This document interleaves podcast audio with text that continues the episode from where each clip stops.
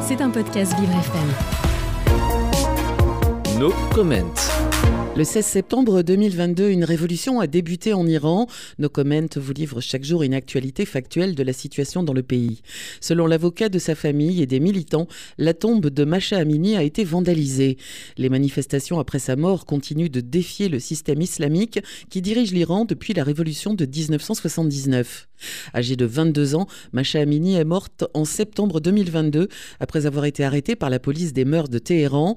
Les policiers lui reprochaient d'avoir enfreint le vestimentaire strict imposant notamment aux femmes le port du voile dans la République islamique.